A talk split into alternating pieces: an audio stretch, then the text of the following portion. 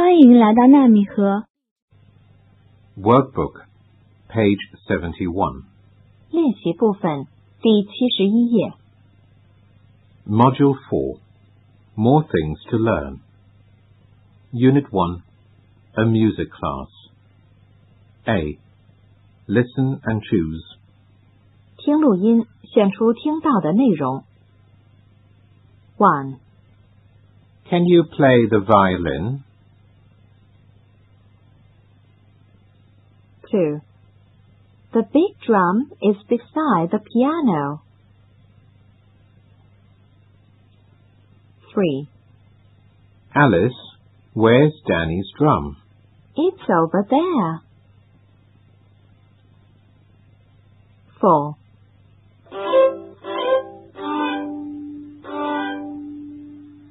Listen to the sound.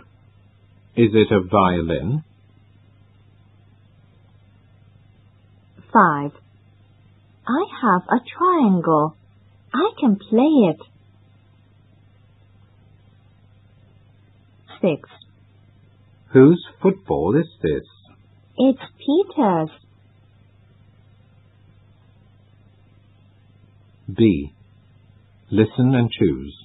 听录音，选出正确的应答。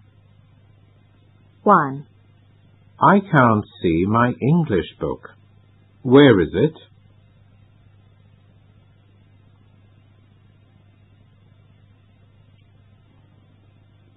two.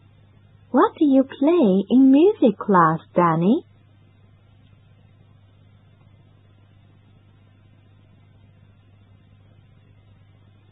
Three. Whose triangle is it, Peter?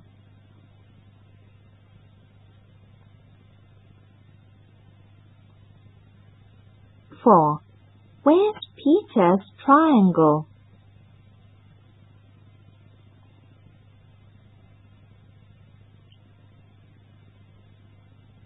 Five.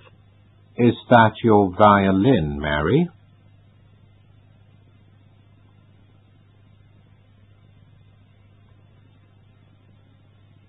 Six. What's that sound, Peter?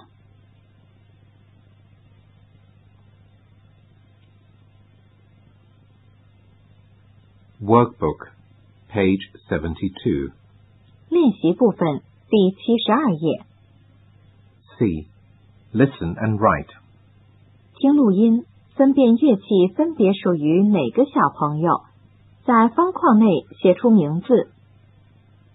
Hi, Joe. What's that? It's a piano. Whose piano is that? It's Paul's piano. And the drum is Jenny's. She can play it well. Can you play the drum? No, I can't. But I can play the triangle. Is there a triangle? Yes, there's one on the piano. Whose is it? Let me see.